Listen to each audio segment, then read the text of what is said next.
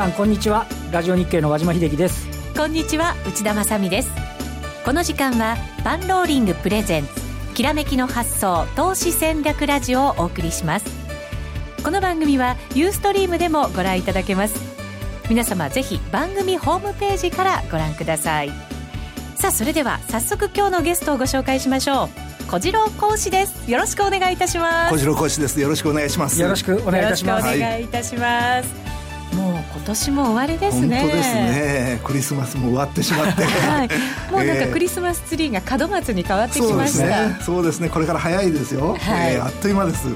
1年振り返っていただいていかがでしたか？まあね怒涛の1年間というかね、はい、もう本当に何が起こるかわからないっていうね、えー、今年は大変な1年間だったですけど、はい、ね、来年もそれが続くという予感がしております。そうですね。ただ今年の相場を生き抜いてきたトレーダーの皆さんは、はいうん、本当に打たれ強くもなったし、うん、いい勉強もできたんじゃないでしょうか？ものすごいねあの勉強になった1年だったんですよ、だからぜひあの私が投資家にお勧めしているのは今年の EU 離脱だとか、はい、えー、トランプ大統領の選挙だとかあれをチャートできっちり残しておいてくださいと。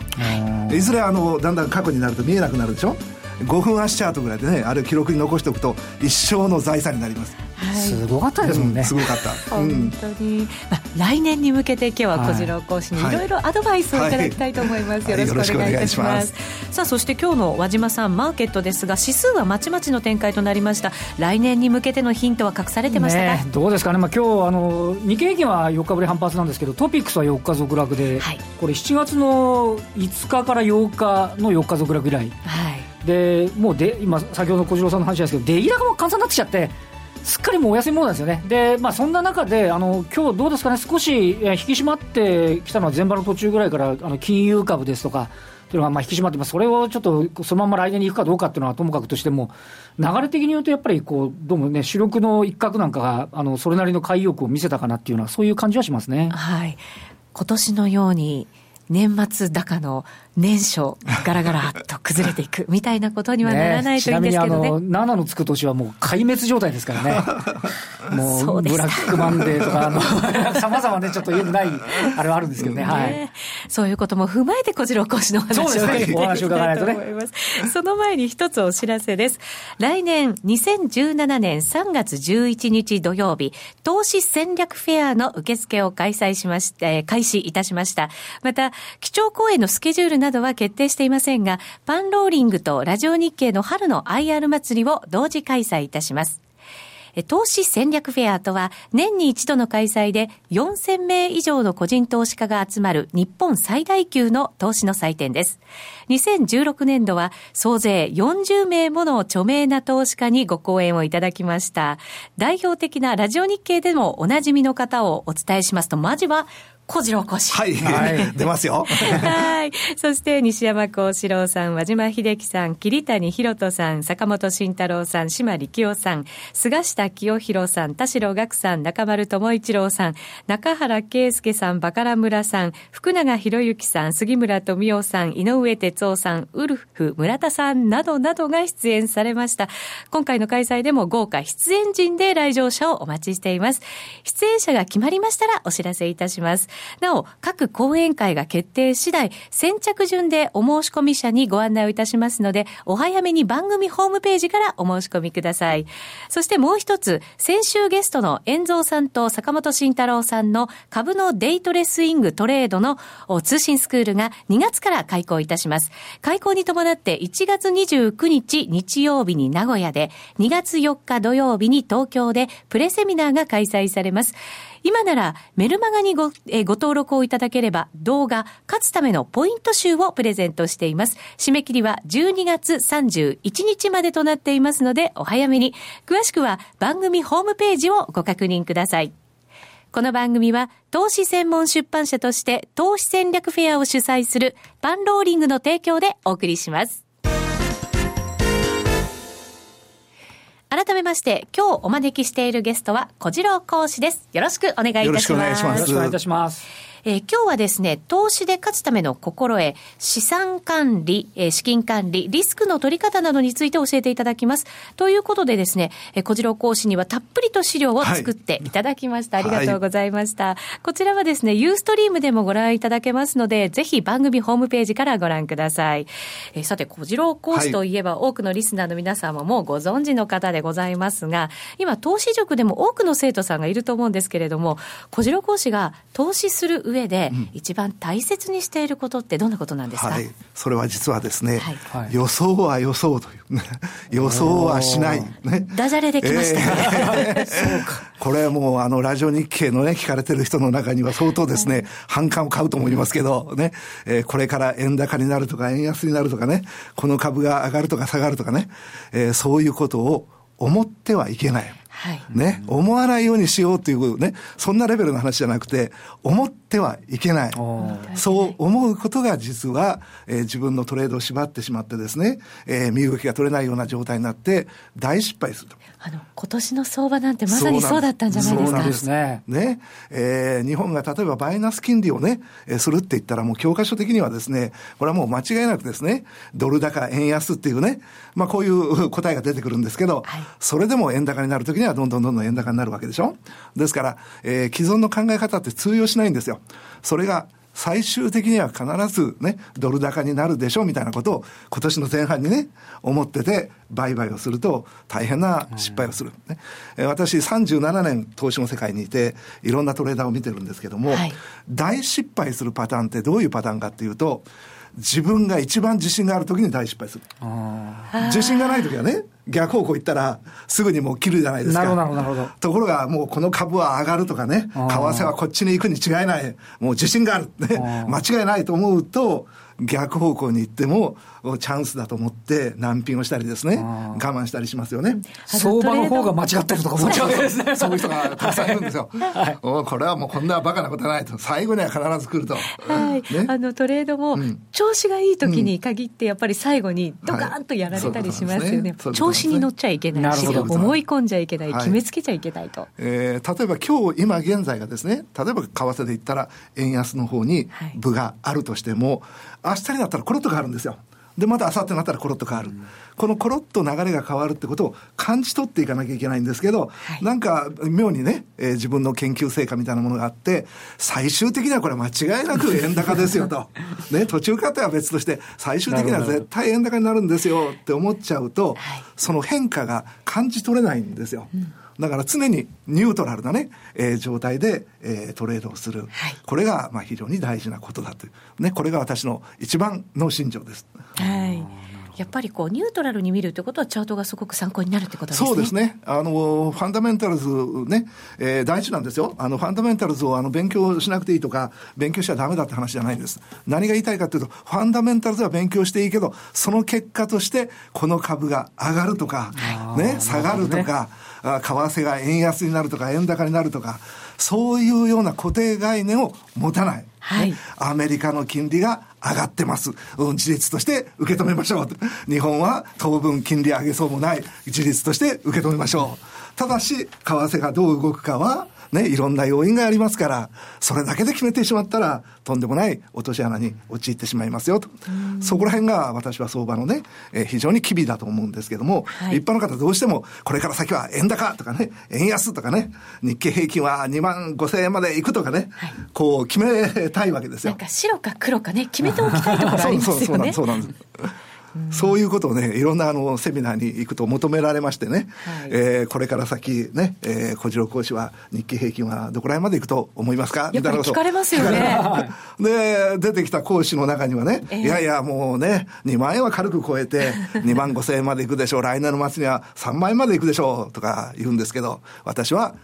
上がるかもしれない、下がるかもしれない、横ばいかもしれない、って言ったらもう観客がぐっと引いてね、なんだこりゃっていう話になるんだけど、私はそれが正しいと思ってる、ね。相場は、相場が決めるもんですよね。そう。ね。わからない状態の時で2万5千円までいくとかね。はい。うん、いうようなことを言うことが、投資家を逆に、あの、迷わしてしまうね、えー、話になると思うんで、予想は予想。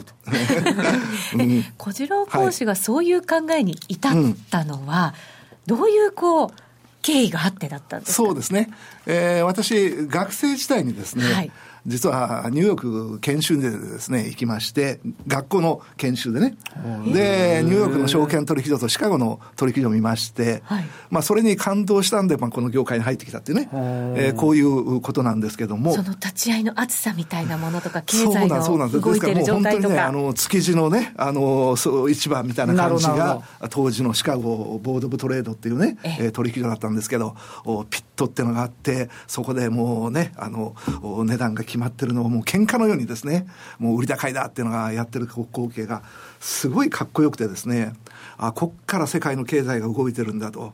で豚肉と金とぼあの債券とかね、はい、そんなものはもう一緒に売買されてる こっち側で豚肉やってるとあっち側で債券を売買してるとかね、はい、すごい話だなとかね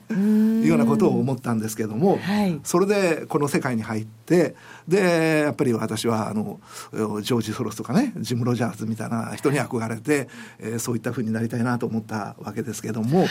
そのためにやっぱりねファンダメンタルズを極めなきゃいけないって言って、やっぱり最初はファンダメンタルズから入ったんですよ。あテクニカルじゃなくてファンダメンタルズから。で10年間やっぱりファンダメンタルズは徹底的にやったんで、はい、まあ言おうと思ったらいくらでも言えます。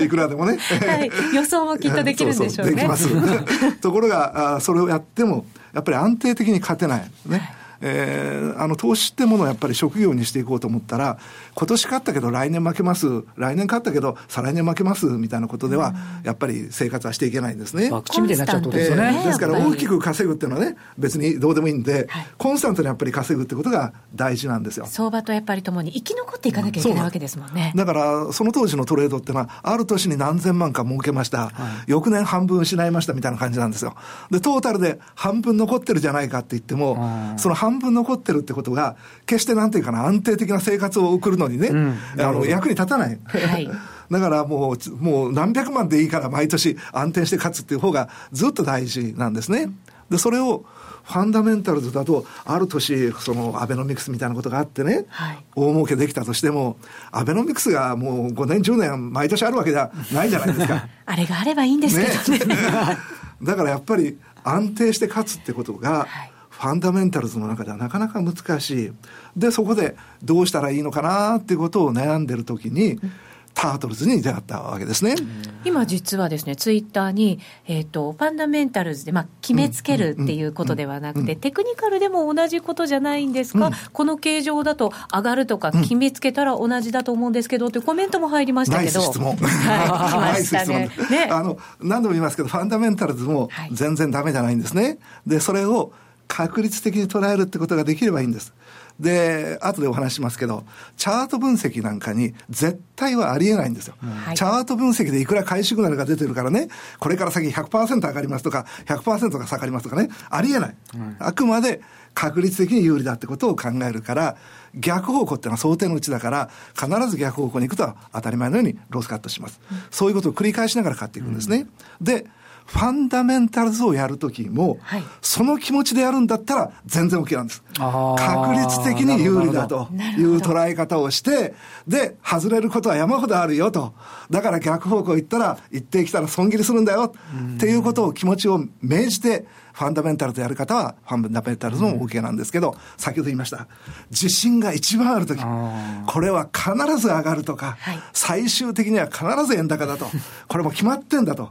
思うことがファンダメンタルズには時々ありましてね。はいその時に逆方向行くのが致命的な失敗になる。なるほど。そのことを気をつけてほしいということで、あの、ファンダメンタルズはダメだって言ってるわけでは全然ありませんのでね、はい、えー、誤解のないようにしていただきたいなと思います。はい。えー、その頃に、その、えータートルズのそうなんですね。はい、えー、1980年代からタートルズってものが、えー、大事件が行われたんですけど、はい、我々に、えー、断片的に伝わってきたのはもう1980年代も後半、えー、形が分かり出したのはもう90年になってからなんですけどね、はい、いわゆるもう一般のね、えー、ズブの素人に、はい、まあトレード手法を教えたら、誰でも勝てるようになりますみたいなね、そういうのは夢のような話なんですよ、タートルズの実験っていうのはね。で、そういう実験を新聞広告でズブの素人を集めて、そしてトレードルールを教えて、勝てるようになるのか、勝てる、勝てないのか、はい、そういう正規の賭けですね。えー、教育によってね、えー、投資家は勝てるようになるのか。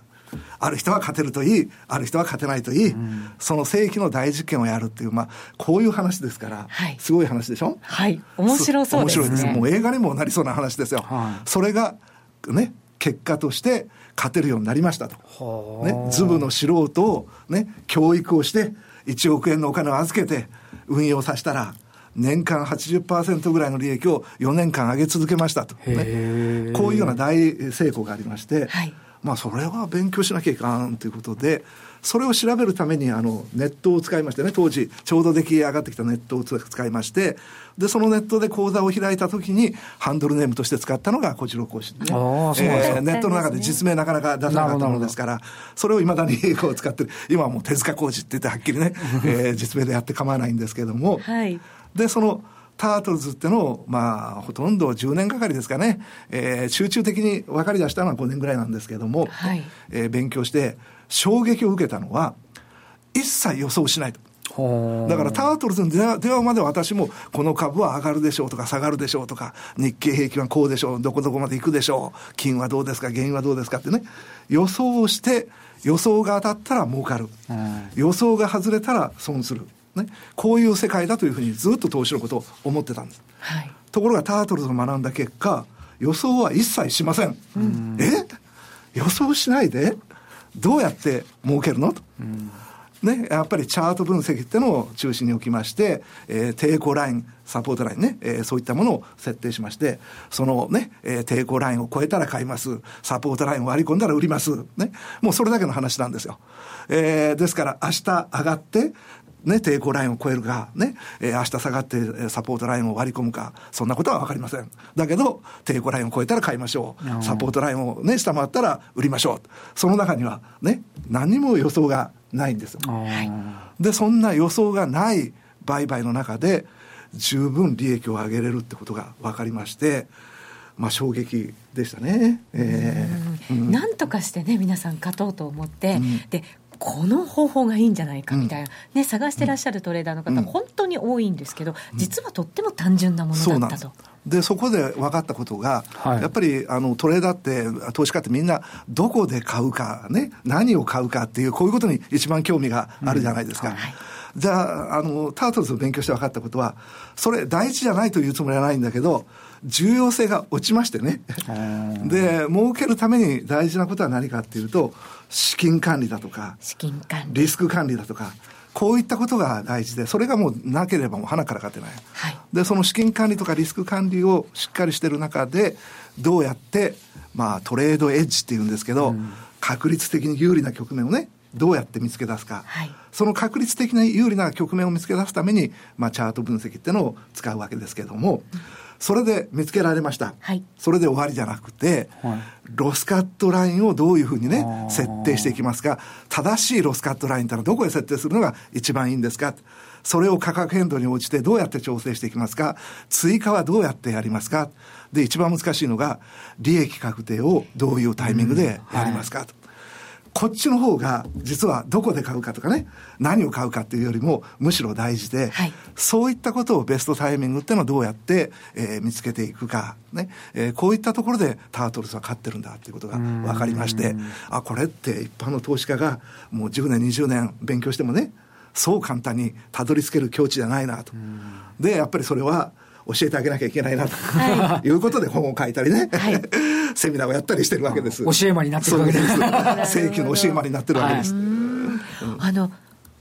教えるって、うん、そこに至ったのは、うん、でもどういうことになったんですか？最初はもうもちろん自分が利益を上げるってね、えー、もうこれが一番だったんですけど、もうここ10年ぐらいですかね、そのやっぱりバブルがはじけた後って言った方がいいかもしれないですけど、日本の市場はね、どんどんどんどんこう、収縮していってるのを感じるんですよ。はい、で、かつてはね、ニューヨーク、ロンドン、東京っていうね、はい、えー、世界のもう代表する、えー、市場だったんですけど、だんだんだんだんシンガポールに抜かれましたとかね、はい、中国が頑張ってます、韓国も頑張ってますみたいな形で、アジアの中でさえ日本の市場っていうのはどんどんどんどん落ち込んでるんですよ。はい。で日本の市場が落ち込んでるっていうのはやっぱり投資家にとっては、まあ、正直言いますとだんだんだんだんチャンスが減ってるってことでしてね、うんまあ、小さな金額でやってる時にはあのさほど感じないかもしれませんけどだんだん儲かって大きな金額でやりだすと市場が小さいと儲けづらくなるんですよ。でそう小さくなっちゃうわけですもんね。そうですよね。で、そういったことを感じたことと、はい、やっぱり日本の投資家があまりにも下手くそでですね、その 負けてる。で、例えばアベノミクスみたいなことがあったときに、儲かってるのは外人投資家ばっかりだと。はいね、外人投資家が儲かって、日本の投資家が売ってると、今もそんな今もそうですよね。ね、はい、それってなんか悔しいじゃないですか。はい。ね、せっかくだったら日本の投資家が買ってくれて、そうですよね。これで景気が良くなって、ねね、街へ行ったらね、みんながもういい顔してるっていうのがいいでしょ？はい。株式投資だって、うん、あの、東京市場の真ん中に、はい、日本の個人投資家がいてほしいなと思いますよね。資産効果今ないですもんね、そんなにね。そうですね。とするとやっぱりそれは教えてあげないと、はい、いつまでたってもこれわ分からない世界だな。と思いましてね、はい、で投資教育を始めたと。まあここ10年ぐらいですけどね、はい、えー、今日も番組の中でその秘訣をちょっとちらりと教えてくださるんですよね、はい、そうですね。はい。どこからいきましょうか？はい。まあ今予想はね、はい、予想までいきました、ね、しました、はい、で予想をしなかったらどうするんですか、という話に立ち戻るんですけども、はい、やっぱりあの投資っていうものをすべからく確率っていうところに捉えていかないと安定的には勝っていけない。ね。えー、そ、その投資っていうのは当て物のようにね、何か世の中にたくさんいろいろね、株がある中で、はい、これから、あの、大化けする株はどれでしょうみたいなことをね、まあ当てましょうみたいな、えー、クイズとかね、いうような形でやるんであれば、当たるときは当たる。しかし、えー、常には当たり続けない。やっぱり私はじゃ若干ギャンブル的な要素がね、残ってしまうんじゃないかと思うんですよ。で、それを、やっぱり投資ってのを一つのね、自分の生活の糧にして、はい、えー、何かこう、サイドビジネスでも本業でもいいですけども、自分の生活が楽になる、豊かになる、えー、そういった武器にしようと思ったら、そこの中には絶対安定性ってものが必要なんですけども、その安定性ってものを追い求めようとしたら、それは確率でやっていくしかない。確率のビジネスなんだと。ね。えー、投資において、ね、確率的に有利であるっていうのをどういうふうにして見つけ出すか。ね。これが一番のテーマだなと。うん、上がる確率が高いか下がる確率が高いか。で、ね、あの、ズバリ言いますけどね、はい、分かんないことが多いんです。ね。なんかいつでもね、はい、これから先上がるか下がるかが、まあ、先生だったら分かるでしょみたいなね、人がいるわけですけども。むしろ講師ですからね。で、聞かれるけど、分かんないの。分かんないの、基本。で、ほとんど分かんないんだけど、時々ね、こっち側の方が有利なんじゃないかな、こっち側の方が有利なんじゃないかなっていうことが分かる時がある。はいうん、ただし、その時にほとんどの方がね、えー、100%はないってことは分かってながら、はい、95%間違いないとかね、90%間違いないとかいう局面を求めてるんですよ。そういう株を教えてくださいとかね、為替どうですかってね、えー、いうふうに言うんだけど、僕は90%もない。ね。80%もないかもしれない。ね。あるのは、ね、ヒフティーヒフティーの状態が6割になるっていうことは時々あるのかなと。で、最大限いったら7割ぐらいのところまではあるんじゃないのかなと。よくみんなが銀行レースなんていう言い方をしますけど、銀行レースなんて言われる時で7割ぐらいだと。そうすると3割ぐらいの逆方向が常にある。ね、その3割の逆方向が常にあるってことを理解して戦ってるか、はい、いやいや、上がるに決まってるでしょう。これだけの材料なんだから間違いないですよ。我慢してたら最後に上がりますよ。と思ってるかが、私は運命の分かれ道だと思うんですよ。先ほどの話はエッジっていうのはその辺出てくるわけですね。そうそういうことなんです。で、そういう確率的な有利な局面をやりながら、当たり外れの中で勝っていく。なるほど。これだけがまあ安定してね、はい、えー、勝てる方法かなというふうに思っております。はいお話の途中ではございますが、はい、この続きはですね、はい、番組終了後ですね、ラジオ放送終了後のユーストリームでの、お伝えしてまいりますので、引き続きご覧いただきたいと思います。特別感満載ですよね。えー、さて今日ゲストにお越しいただきました小次郎講師の小次郎講師流新チャート講座これがタートルズトレード応用編ですね。はい、来月2月から全10回で開催されます。はい、東京、大阪で開講します。そうなんですね。はい、それに先立ちまして、小次郎講師流大循環ボリンジャーバンドセミナーが、大阪1月21日土曜日、東京はこれも、あれ、東京でも？東京で1月28日。28日ですね、はい、こちらも土曜日ですね、はい。に、この両日で開催されるということになるんですね。はい。一応、あの、この10回シリーズをどんなものか体験してもらおうというのが体験セミナーなんですけど、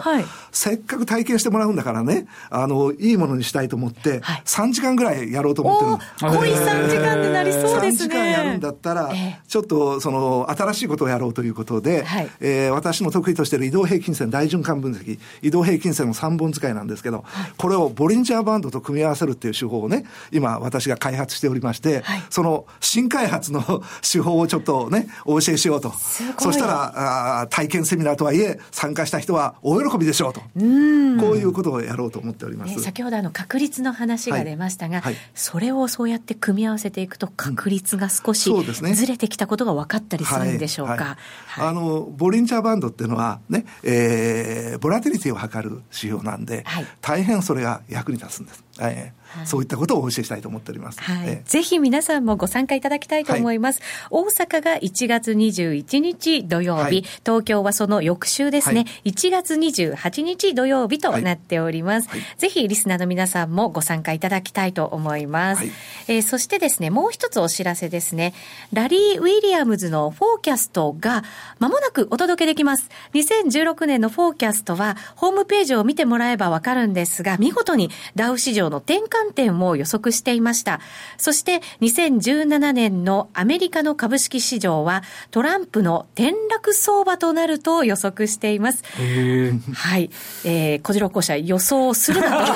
おっしゃいましたが、はい。えー、ぜひこちらは参考にしていただきたいなと思います。アメリカ市場や日本市場の年初の動きから売買ポイントまでを明確にしていますので、あなたの投資の助けにぜひしてください。ぜひこの機会に購入を検討してみてはいかがでしょうか。詳しくは番組ホームページでご確認ください。さて今日は小次郎講師をお迎えしまして番組お送りしてまいりました年内最後の放送なんですよね。ね年内暑かったですね。ね暑い語りがね。はい。まだまだ暑いですね。えーはい、あのユーストリームが続きますのでご覧いただきたいなと思います。来年はやっぱりボラティリティ大きい相場になるんでしょうか？間違いないですね。それだけは。ね、和島さん株式市場もやっぱりボラティリティ大きいですか、ね、東京も。大きいですね。猿鳥騒ぐの鳥ですからね。ねちょっと騒ぎそうな感じはしますよね。そうですよね、はい、どうなんでしょう？来年へのテーマみたいなものって少しずつ見え始めましたか？そうですね。為替がねちょっと落ち着いてきてるんで。業績面ではですけどさっきのトランプさんのね動向ってのはやっぱり注目じゃないですかね。本当にそうですね、はい、何を来年はやってくれるんでしょうねトランプさんは。何をするか全く分かりませんね。これも勝手に予想はしない方がいいのかもしれませんね。ね、実際に1月20日に就任した後に、うん。はい、いろんなものが続々ときっとね報じられてきますし、その前にかもしれませんしねツイッターでね。それもまた厄介じゃないですか、ね、本当はね、ね、はい。来年はヨーロッパもちょっとね、うん、やっぱり火種がくすぶってますから、崩壊へ向かって進むっていうね、はい、1年になりそうですよ。本当にそうですね、うん、いろんなところを見ながら私たちはピュアな気持ちで、はい、あの相場と対していかなきゃいけないわけですね。えー、さてお送りしてまいりました。この番組は年内最後の放送となりました、ね、そろそろラジオの前の皆さんとはお別れとなります。年明けはですね1月10日からの放送となりますので、はい、ぜひ来年も引き続き聞いていただきたいと思います。ユーストリームをご覧の皆様とは延長戦でも一緒にお楽しみいただきますのでぜひ引き続きよろしくお願いいたします。それでは今日はこの辺りで失礼させていただきます。皆さんさようなら。良いお年を。良いお年をこの番組は投資専門出版社として投資戦略フェアを主催するパンローリングの提供でお送りしました。